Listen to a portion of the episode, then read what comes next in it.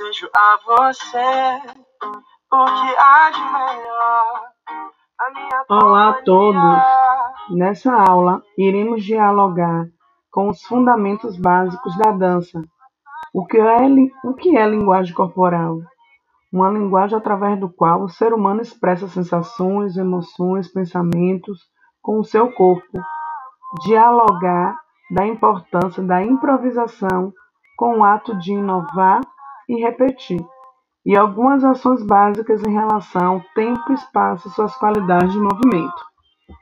Boa aula!